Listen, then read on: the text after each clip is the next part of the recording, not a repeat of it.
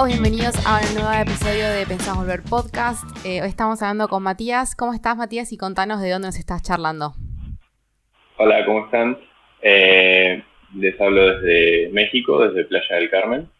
Mira vos, ¿y hace cuánto que, estás viviendo por ahí? Eh, inicialmente el, viaje arrancó por Ciudad de México hace un poquito más de seis años. estuve por por un tema de trabajo. La empresa en la que trabajaba en Argentina me, ofreció un puesto en la Ciudad de México. Lo tomé y a los dos años eh, decidí, decidí venir para acá, para Playa del Carmen. Entonces llevo acá ya cuatro años. ¿De dónde eras en, en Argentina? Soy de Lanús, de Lanús Oeste, en la provincia de Buenos Aires. Y los últimos cuatro años antes de, ir para Ciudad de México vivía en, en Palermo. Contanos cómo fue un poco la, transición, ¿no? De, empezar a considerar vivir en México. Eh, ¿Fue algo que se dio fácil para vos la decisión o tuviste que pensarlo un poco? No, para nada fácil. De hecho, em, siempre estuvo como, tenía ese, bichito, ¿no? De, querer viajar por trabajo, pero lo veía mucho más como algo de corto plazo, algo de proyecto eh, que tuviese un principio y un fin en, un plazo no mayor a seis meses.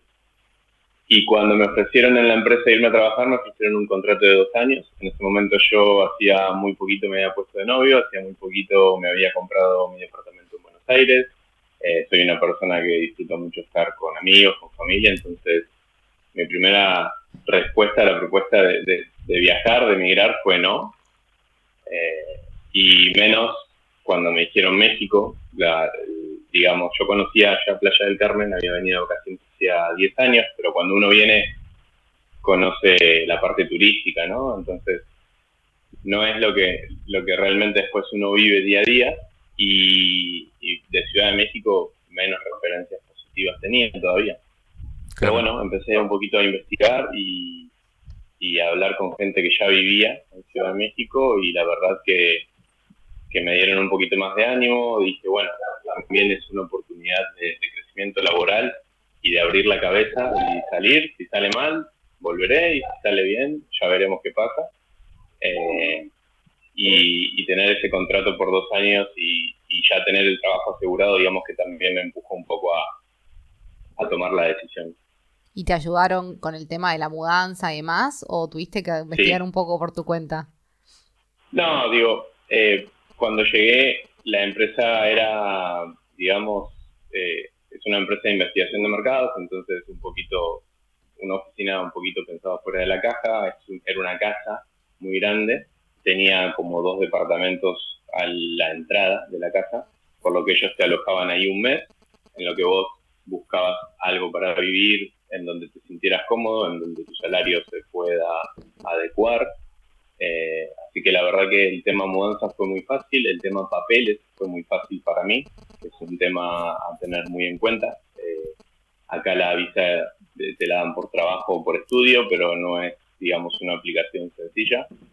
Eh, y la empresa se encargó de hacer todo el trámite. Entonces, digamos que sí me enfoqué más en, en buscar dónde vivir y en buscar si me iba a sentir cómodo o no. De hecho, me mandaron en noviembre del 2014 un mes a probar, obviamente, lo que era el puesto eh, porque también era, era de alguna manera un ascenso. Y recuerdo que la primera semana que estuve en la Ciudad de México llamaba a mi familia en Buenos Aires y le decía, este lugar es horrible, me quiero ir, no me gusta ni la gente, ni, ni el estilo de vida, hay mucho olor en la calle que no sé de dónde viene, la gente come al lado de una, por ahí de una boca de tormento, saca olor a cloaca. Y yo no lo podía entender. Y, a la semana yo creo, eh, me pasó de que alguien me preguntó dónde quedaba una calle y le respondí como si hubiese nacido ahí, ¿no? Ya, ah, sí, tenés que caminar cuatro cuadras. Y ahí fue donde hice un clic y me empecé a sentir cómodo.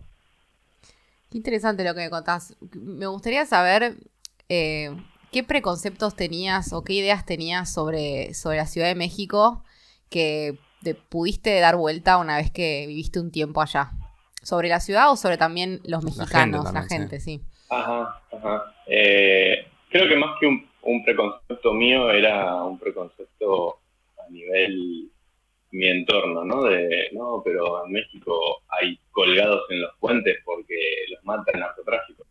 O eh, vas a vivir este, a merced de un cartel. Y la verdad que, que no, en la Ciudad de México, la Ciudad de México es, yo dije en un momento que la Ciudad de México es como Buenos Aires, pero reloaded, ¿no? Es como un pasito más, eh, tiene mucha más apertura cultural, mucho más eh, extranjero viviendo en ella, de todas partes del mundo. Entonces, obviamente que sí, también depende mucho en dónde te muevas, ¿no? Pero la empresa a la que yo, bueno, en, la cual trabajaba, estaba en una zona muy bonita que es Condesa. Es una zona, si quieres verlo de alguna manera, es un estilo Palermo en Buenos Aires. Y obviamente con, todo lo que lleva, ¿no? Es hermosa y es carísima esa zona. Entonces eh, yo me alejé un poquito para vivir, pero unas 15 cuadras, 20 cuadras, donde ya era un poco más de barrio, eh, pero teniendo muy cerca eso, obviamente los alquileres bajan y todo, pero obviamente tenés también zonas bastante complejas en Ciudad de México, que es un poco más quizás lo que el argentino tiene de preconcepto mexicano. Pero cuando te acercás a, vivir acá y, empezás a, conocer a la gente y todo, te das cuenta de que muchos de esos preconceptos son errados, te los puede haber generado eh, la televisión, te los puede haber generado eh, mismo la prensa escrita, eh, o digo, la prensa escrita te va a mostrar siempre lo malo de un lugar, ¿no? De un colgado en un puente, obviamente, pero ese colgado en el puente ni siquiera era en México, era en eh, Sinaloa, no sé. Eh, y, entonces te haces un concepto de un país en base a pequeñas noticias y realmente no es así. Eh, sí, la gente al principio es un poco difícil. Tienen en Ciudad de México y acá en, Quintana Roo, que es donde está Playa del Carmen, el estado donde está Playa del Carmen, ellos tienen un preconcepto del argentino malo. Eso te iba a preguntar. Y te diría, te diría malo hasta ahí nomás, porque en cierta, en cierta forma hay fama que el argentino se la gana a pulso, como dicen acá, o sea, se la gana de buena manera, porque eh, me pasó mucho quizás en el primer tiempo en, Ciudad de México de subirme a un Uber, a un taxi o lo que sea, y que el chofer te empiece a preguntar cosas y que por, obviamente, el acento, te pregunte si, es, si sos argentino y tal. Y a mí me preguntaban si era uruguayo, no argentino. Ah, mira. Y después de, varios, digamos, viajes, me atreví a preguntarle a uno de los choferes por qué me preguntaban si era uruguayo y no argentino. Y la respuesta, después de muchas vueltas, porque no me lo quería decir, era que porque yo no era mamón. Mamón acá es canchero, digamos, eh, o un poquito más creído. Entonces, ah, ahí ya estuve como... Tiene ese concepto, ese, esa concepción de los argentinos que son más creídos. Ajá, correcto. Y la verdad que al principio uno se siente mal, ¿no? Porque dice, qué feo que nos, nos vean de esa manera. Y con el correr del tiempo en, la ciudad me di cuenta que sí, que, estaba bien ganada esa fama y que muchos argentinos en Ciudad de México eh, son personajes que no creo que hubiesen sido en Buenos Aires o de donde sean en Argentina. Eh, hay, un preconcepto también, eh, por lo menos en el ámbito laboral que a mí me tocó desarrollarme, que como les digo era una empresa de investigación de mercado, muy ligado a lo que es publicidad. Mm. Eh, el, mexicano contrata mucho argentino para la publicidad, para trabajar en publicidad, porque cree que es muy bueno. Pero ese mismo, ese mismo pollo que le da el mexicano al argentino al contratarle todo, lo torna al argentino en, mamón, ¿no? Lo convierte en mamón. Se mm. siente más, quizás, de lo que, de lo que puede ser. Entonces, sí me he topado con gente así y sí entiendo entonces un poco el preconcepto de los mexicanos hacia nosotros, por lo menos en la Ciudad de México. Eh, y acá pasa algo similar, pero no eh, en cuanto a, No piensen acá que somos este, tan mamones o tan cancheros, sino que creen en esta zona lo que lo que pasa mucho es que el, argentino viene a probar suerte sin nada definido, sin nada fijo. ¿Y eso, eso cómo Eh. es el tema de papeleo si querés hacer algo así? Es, un poquito, digamos, complicado porque obviamente no, lo que les comentaba antes, sacar visa de trabajo no es nada fácil. Te tienen que dar una carta eh, de oferta laboral, una empresa que esté registrada ante el Instituto Nacional de Migraciones de aquí de México, del, del país. Hmm. Eh, y claro, eso le cuesta a las empresas y también hay cierto recelo en darle un lugar a un extranjero en lugar de dárselo a un mexicano. Claro. Entonces, eh, no es fácil y, eh, acá hay mucho trabajo informal en esta zona, no tanto en Ciudad de México, pero en esta zona del Caribe sí hay mucho trabajo informal. Entonces, te contratan sin papeles para vender quizás en negro, obviamente, para vender en una isla de, no sé, de accesorios de GoPro en la Quinta Avenida. Eh, mismo la policía y el Instituto Nacional de Migraciones saben que la mayoría de esas personas están de manera ilegal, pero es como que hacen un poco la vista gorda. Ahora estuvo un poquito más difícil todo ese tema eh, por, por, bueno, por la pandemia. Se cerraron muchos puestos de trabajo y cuando se empezaron a abrir eh, hubo quejas de mexicanos hacia los empleadores porque se contrataban muchos extranjeros, digo, no solo argentinos, de muchas nacionalidades. Claro. Entonces, la mayoría trabaja con su visa de turista, que es la que te dan cuando ingresas a, al país. Son 180 días que tenés para transitar libremente en el país. El problema es que obviamente no puedes trabajar con esa visa, entonces un poco se tienen que ir escondiendo si ven que pasan migraciones. Y cada seis meses tenés dos, digamos, chances de renovarla, saliendo del país, volviendo a ingresar, y eh, la segunda es acá funciona mucho de que le pagas a alguien que sella el pasaporte como Mm, si vos hubieses salido del país. Bien turbio. La verdad, sí. sí, sí, la verdad es que eh, hay gente que sí lo hace, no de manera legal, porque obviamente no es legal, pero sí lo hace para que tu sello sea realmente válido al momento de salir del país eh, en un futuro o, o cuando quieras viajar. Y hay gente que nada más hizo el mismo sello que migraciones, te lo aplica, te cobra, y luego cuando vos querés moverte a, no sé, querés ir a Argentina de vuelta todo, en el registro de migraciones no existe ese sello para ellos. Mm. Entonces sí puedes tener muchos problemas. Te pueden deportar, eh, te pueden cobrar multas. Y aún así, eh, Obviamente que con todos esos riesgos, perdón. aún así hay, hay, notas que hay muchos argentinos que, que toman ese camino. Muchísimos, muchísimos. La verdad que sí. Eh, acá te podría decir que más del 50% de los argentinos están en esa situación laboral. Wow. Es, es, real- es realmente, es, no es solo difícil eh, que te, te consiga una empresa una carta laboral y te, te contrate, digamos, de manera legal y haga todo el, trámite ante migraciones por tu cuenta, eh, sino que además es caro. Porque si no te lo paga la empresa, como me pasó a mí al inicio de, mi viaje, que empecé por Ciudad de México, te lo tenés que pagar vos y las renovaciones anuales cuestan eh, como unos 4 mil pesos mexicanos, que para que se den una idea, eh, ya la verdad que perdí un poco el- la conversión con, con los pesos argentinos hoy, lo voy a poner en dólares para que sea un poco más fácil. Eh, 4 mil eh, dólares hoy son, 4 mil pesos mexicanos, perdón, son 200 dólares aproximadamente.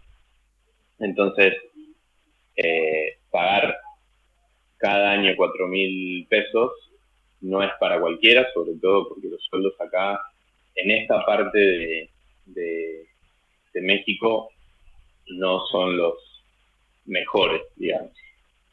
Eh, esta zona de México es una zona donde se trabaja mucho, se trabaja seis días a la semana en la mayoría los, de los trabajos, y el salario es bueno, punto, no es excelente. Tengo, tengo un poco de curiosidad sobre cómo es eh, tener un, No sé si te, cambiaste de ciudad en la misma empresa o cambiaste de trabajo, pero me suena de, Playa del Carmen que, bueno, obviamente es un lugar muy turístico. eh, hay, hay también mucho movimiento de, otro tipo de empresas, es como un centro económico importante. Eh, la verdad que Playa del Carmen, su principal actividad económica es el turismo y la segunda principal actividad es eh, el comercio.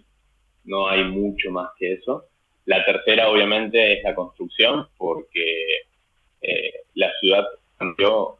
Yo llevo cuatro años acá y se ve un cambio, pero la primera vez que vine habían sido hace 10, 11 años y se ve un cambio gigante en la fisonomía de la ciudad, porque obviamente al ser un lugar turístico que está muy cerca de Estados Unidos, eh, al ser un lugar turístico que está dentro de lo que es el Mar Caribe, llama mucho la atención, entonces construyen edificios para, para que luego los renten vacacionalmente Mm.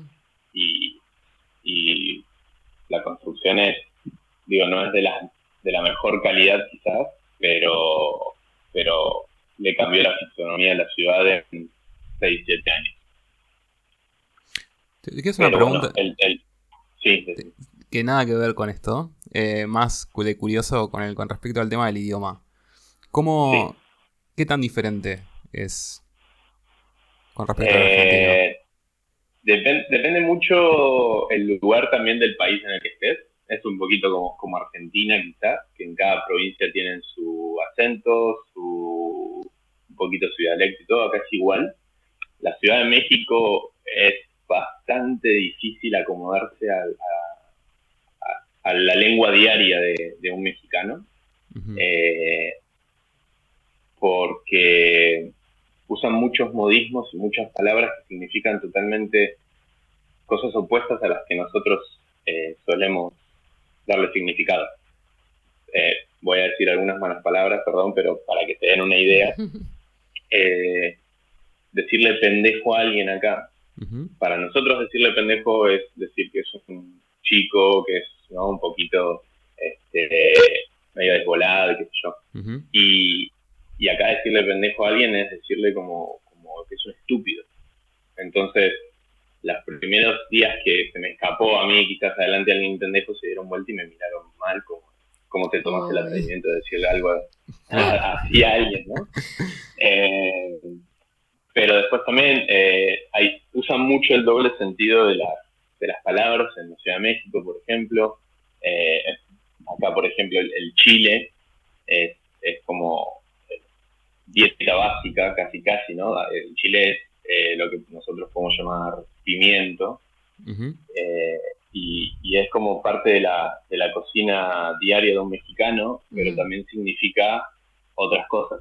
Entonces, eh, llegás por ahí a una reunión de amigos, sos el nuevo, sos extranjero en Ciudad de México, y la gente que está ahí, después de un par de copas, te va a preguntar si te gusta el chile, y en realidad no te están preguntando si te gusta la comida, si te gusta la salsa que se arma con eso, sino que te están haciendo lo que ellos llaman un albur. El albur es usar el doble sentido, es, es el chiste picaresco, digamos. Mm.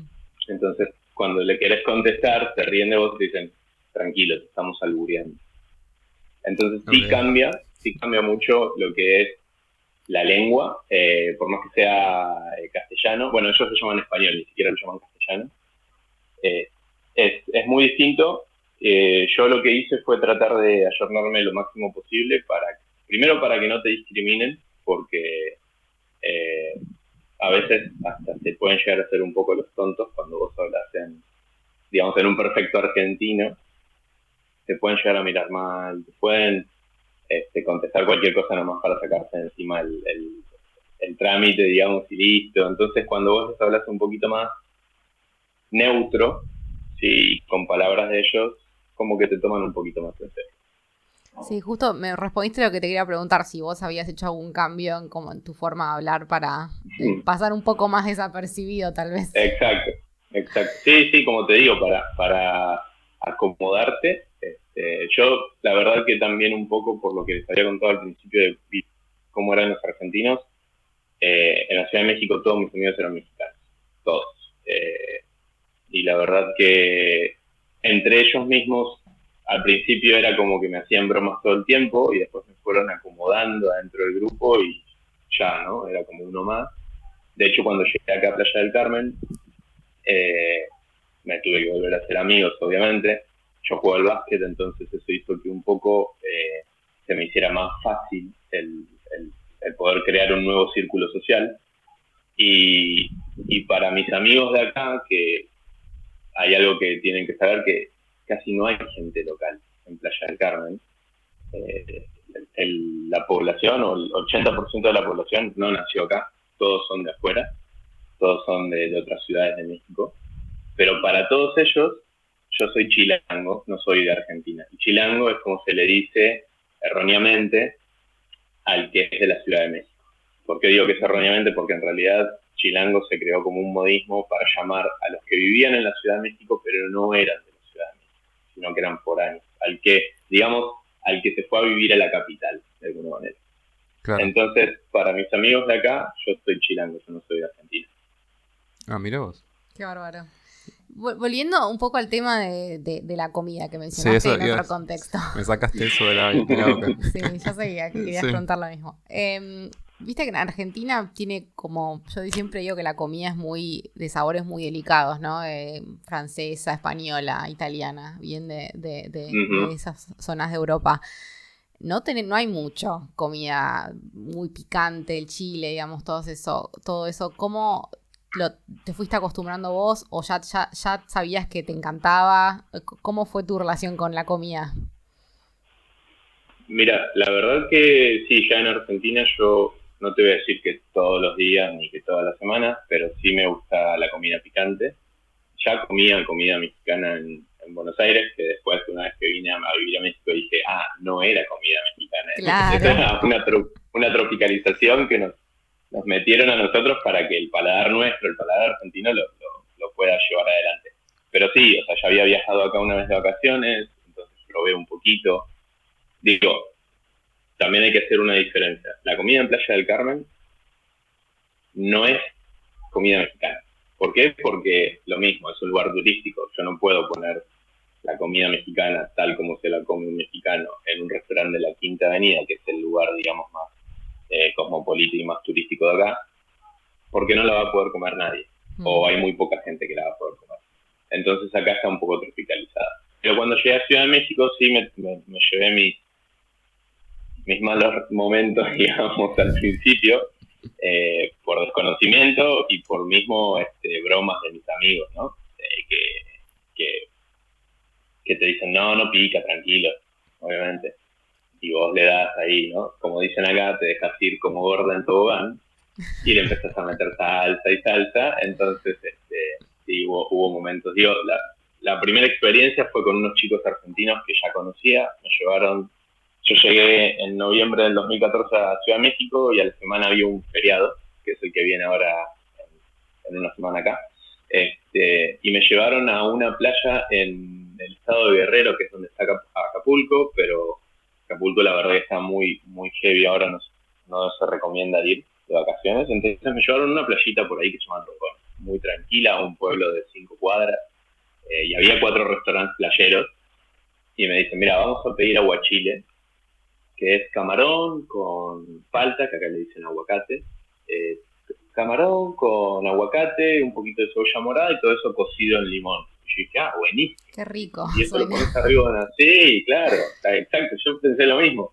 Y lo pones arriba una tostadita y te lo comes, qué bien, con una cervecita al lado del mar, increíble. Lo que nunca me dijeron que se llevaba habanero adentro, que es el chile, digamos, más picante de acá de, de México.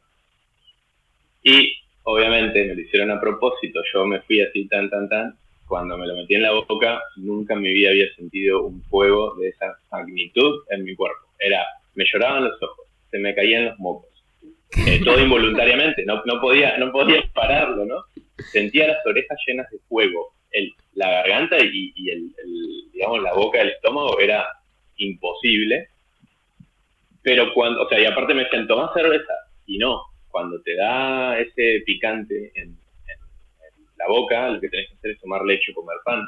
Obviamente ellos me dijeron tomar cerveza a propósito porque te abre todavía más las papilas gustativas y más pica, ¿no? O sea, eh, entonces me acuerdo que cuando me bajó completamente eso, me preguntaron, ¿querés más? Sí. Y me dijeron, bueno, aprendiste a enchilarte rico. ¿Eso qué quiere decir? Cuando después de una enchilada, que es obviamente haber estado en esa situación, vos disfrutaste eso, bueno, eso es enchilarse rico. Y, y de a poco uno le va encontrando el sabor a, las salsas picantes.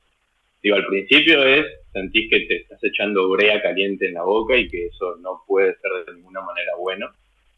Eh, pero después, si tolerás ciertos picantes, digo, hay, hay niveles también, ¿no? De picantes, depende del chile que se usa en la salsa. Sí, yo siempre digo, es un eh, gusto adquirido, ¿no? Porque hace un par de años yo no podía comer nada picante y ahora ya aprendí mucho más a tolerar. Seguro, si como eso que me, comentaste, voy a estar peor que vos, pero se puede ir mejorando, digamos, la tolerancia. Exacto, exacto. Digo, para que se den una idea, hay mexicanos que no toleran el chile, el, picante. Entonces, no es que tampoco es algo que a fuerzas cuando vivís acá tenés que comerlo, mm. eh, ni es algo que todo el mundo pueda disfrutar. La verdad que es algo que, como decís vos, María, es eh, un gusto adquirido y cada quien le encuentra, encuentra la manera de usarlo. Yo, por ejemplo, en mi casa tengo muy poquita salsa eh, para ponerle a la comida. ¿Por qué? Porque también encontré que el mexicano usa mucha salsa porque cocina sin sal, cocina sin pimienta. Entonces, de alguna manera el sazón se lo dan con la salsa. Sí, claro. Y nosotros tenemos otra manera de cocinar. Yo, yo sigo cocinando, después de seis años, cuando me siento a cocinar yo, sigo cocinando estilo argentino. Son muy pocas cosas las que adquirí de la cocina mexicana, primero porque no me salen, y segundo porque quizás no es un plato que yo disfrutara tanto como, no sé, hacerlo al estilo argentino.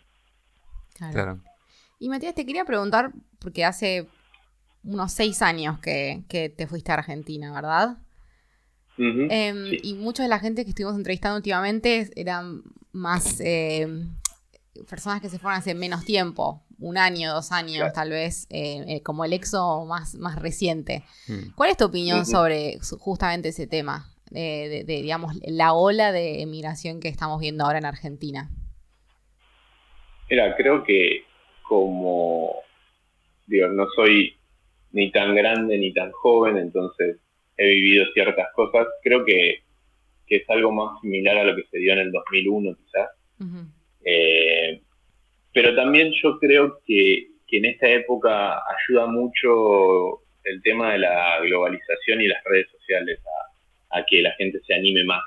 ¿no?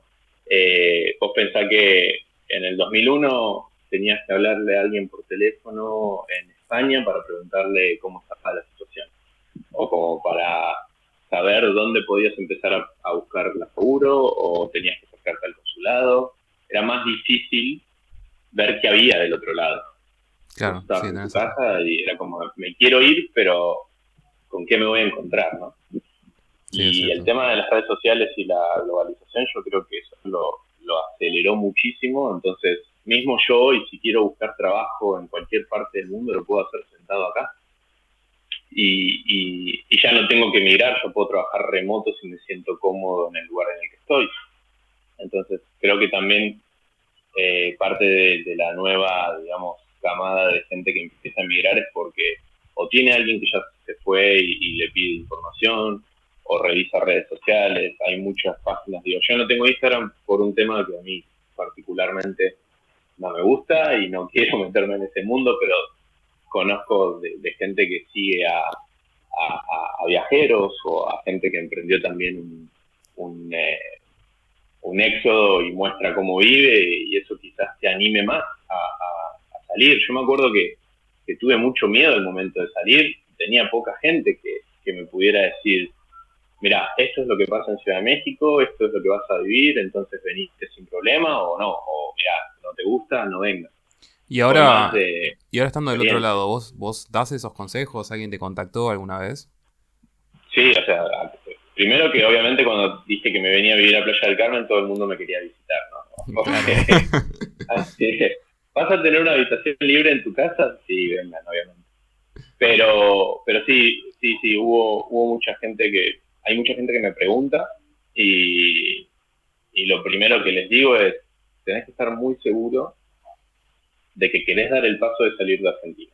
No importa dónde después, pero tenés que estar muy seguro de querer salir, porque yo al, principio estuve muy seguro y chau, me fui. Y estaba, obviamente me ayudó mucho, estaba en pareja en ese momento todo, entonces eh, dijimos, listo, vamos a empezar una vida en otro lado y, y tenemos un contrato de dos años, bueno, tengo yo un contrato de dos años, si sale mal, veremos, volveremos, y si sale bien, ya veremos qué pasa no llegué a terminar ese contrato de dos años por unos cuatro o cinco meses, porque bueno, la persona estaba sobreexigiéndome y, y no me sentía cómodo yo.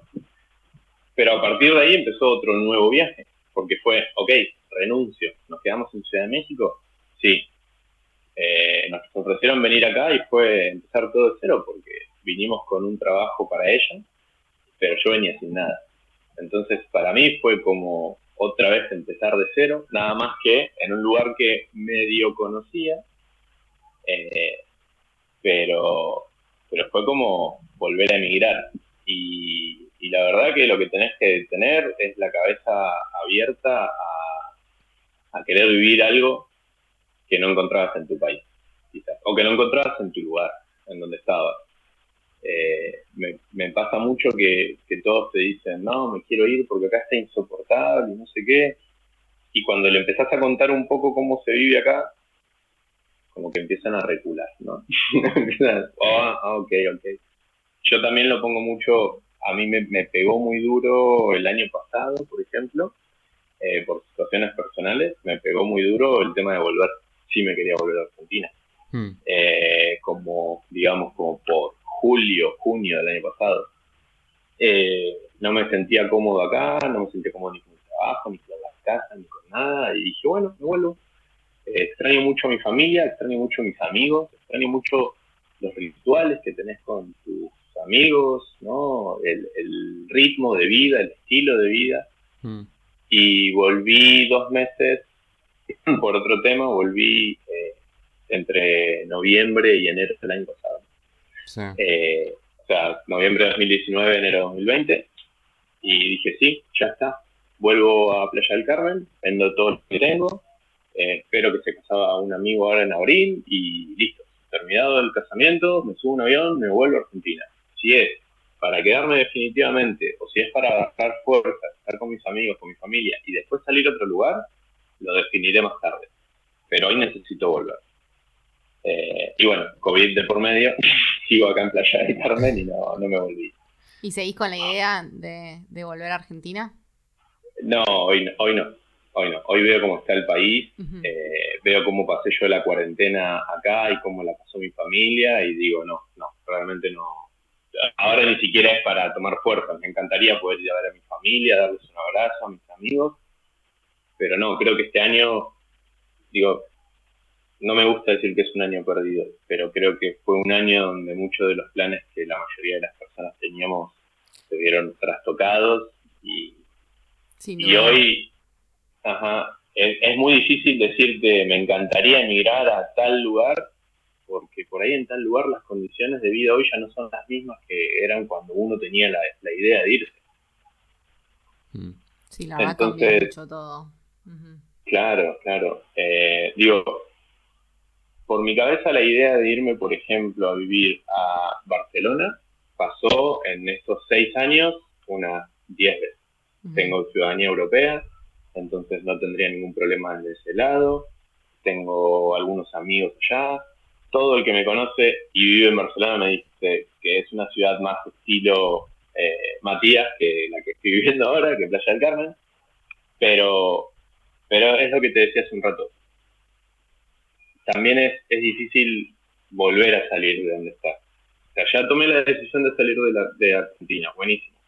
Ya llegué a Ciudad de México, me moví a Playa del Carmen. Y ahora es, otra vez tengo que empezar todo de cero, si me voy a otro lado. Es un poquito difícil, pero eh, a su vez es como, ¿y por qué no? ¿por qué no lo hago? Si ya empecé de cero dos veces, ¿por qué no empezar una Claro, yo de la experiencia, por lo menos. Ajá, exacto. Es, es eh, como, digo, lo que me llevó también esa, esa vez a, a salir de Argentina fue, ¿te vas a quedar con la duda de cómo es vivir en otro país realmente? ¿Por miedo? Entonces, no. ese fue uno de los motores que me movió a, salir de, Argentina. A ver, acá la estoy pasando bien, pero yo siento que la podría estar pasando mejor. Listo. Sacándonos el miedo encima, nos vamos. Y la verdad es que cuando llegué a México, a la Ciudad de México, dije, fue una gran decisión. Qué bueno, eso es eh, importante que, que haya llegado a esa realización.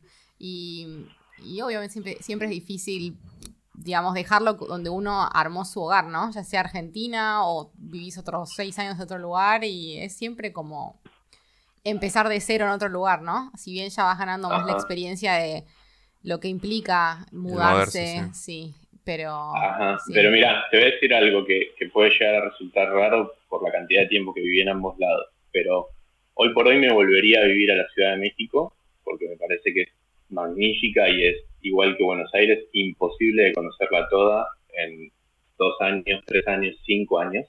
Tiene muchísima oferta cultural, tiene un montón de lugares para ir.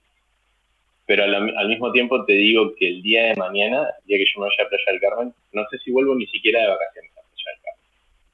Es como que ya está, ya lo Cumpliste tu ciclo, ya sé lo que me puede hacer. Exacto. Playa del Carmen ya cumplió, por eso también el año pasado me quería volver eh, tuve que reenamorarme este año de Playa del Carmen para, para poder pasarla bien, digamos, en plena pandemia y todo. Y sí me pasó el día que dije, hay pandemia, o sea, creo que era abril más o menos, o mayo. Y si hay pandemia, no me puedo mover de acá. Eh, era la época dura que no había viajes, no había nada. Eh, no tengo trabajo porque me había quedado sin trabajo el año pasado cuando fui a Argentina, tuve que renunciar. No tenía trabajo, no podía viajar, estaba como trabado acá y en ese momento yo odiaba Playa del Carmen por un montón de situaciones y tuve que reenamorarme para poder quedarme y, pasarla bien, ¿no? Mm. Y, y, lo que tiene acá Playa es eso, que, que si te pregunto, o sea, es como que agarras a cualquiera que vive acá y sacando las obviedades de vivir a tres pasos de un mar Caribe hermoso y, y en una ciudad donde eh, hay palmeras y hay imágenes hermosas por todos lados. Sacando eso, si le preguntas por qué vive acá o por qué le gusta, no vas a saber responder. Playa del Carmen es, creo que la peor novia tóxica que tuve en toda mi vida. esa es la definición. O sea, ¿te gusta? Sí, ¿por qué? No sé.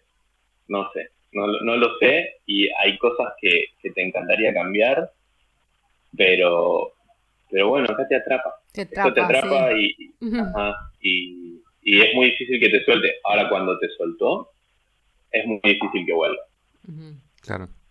Y eso, me, suena que eso no pasa con muchas de las grandes ciudades, ¿no? De, del mundo en general. Por ahí es más común en lugares que son más como nicho, ¿no? No sé, no ah, experimenté eso, pero me imagino que puede llegar a venir por ese lado. Mira, no, no tuve la suerte todavía de, viajar a Europa, todo, todos los países que son de Latinoamérica, bueno, y llegué a conocer algo de Estados Unidos, pero sí, creo que es eso que decís vos, eh, las grandes ciudades siempre te terminan llamando. O sea, uno cuando están viviendo en una gran ciudad, se está harto del tráfico, de los embotellamientos, del el smog, de todo, ¿no? O sea, todo es un problema en una gran ciudad. Y cuando te vas, empezás a extrañar todo esto, o sea, le empezás a dar el lado bueno a todo esto también. O sea, no obviamente al smog y al tráfico, pero a una oferta cultural, como te decía. Yo acá llego un viernes a la noche y yo no puedo ir a un teatro. Yo no puedo ir a un lugar donde haya una banda tocando. O sea, sí, tenés pequeñas banditas acá, pero no, hay. Este, a mí me gustaba mucho ir a conciertos en Buenos Aires, en Ciudad de México. No hay, no existe. La oferta es muy reducida.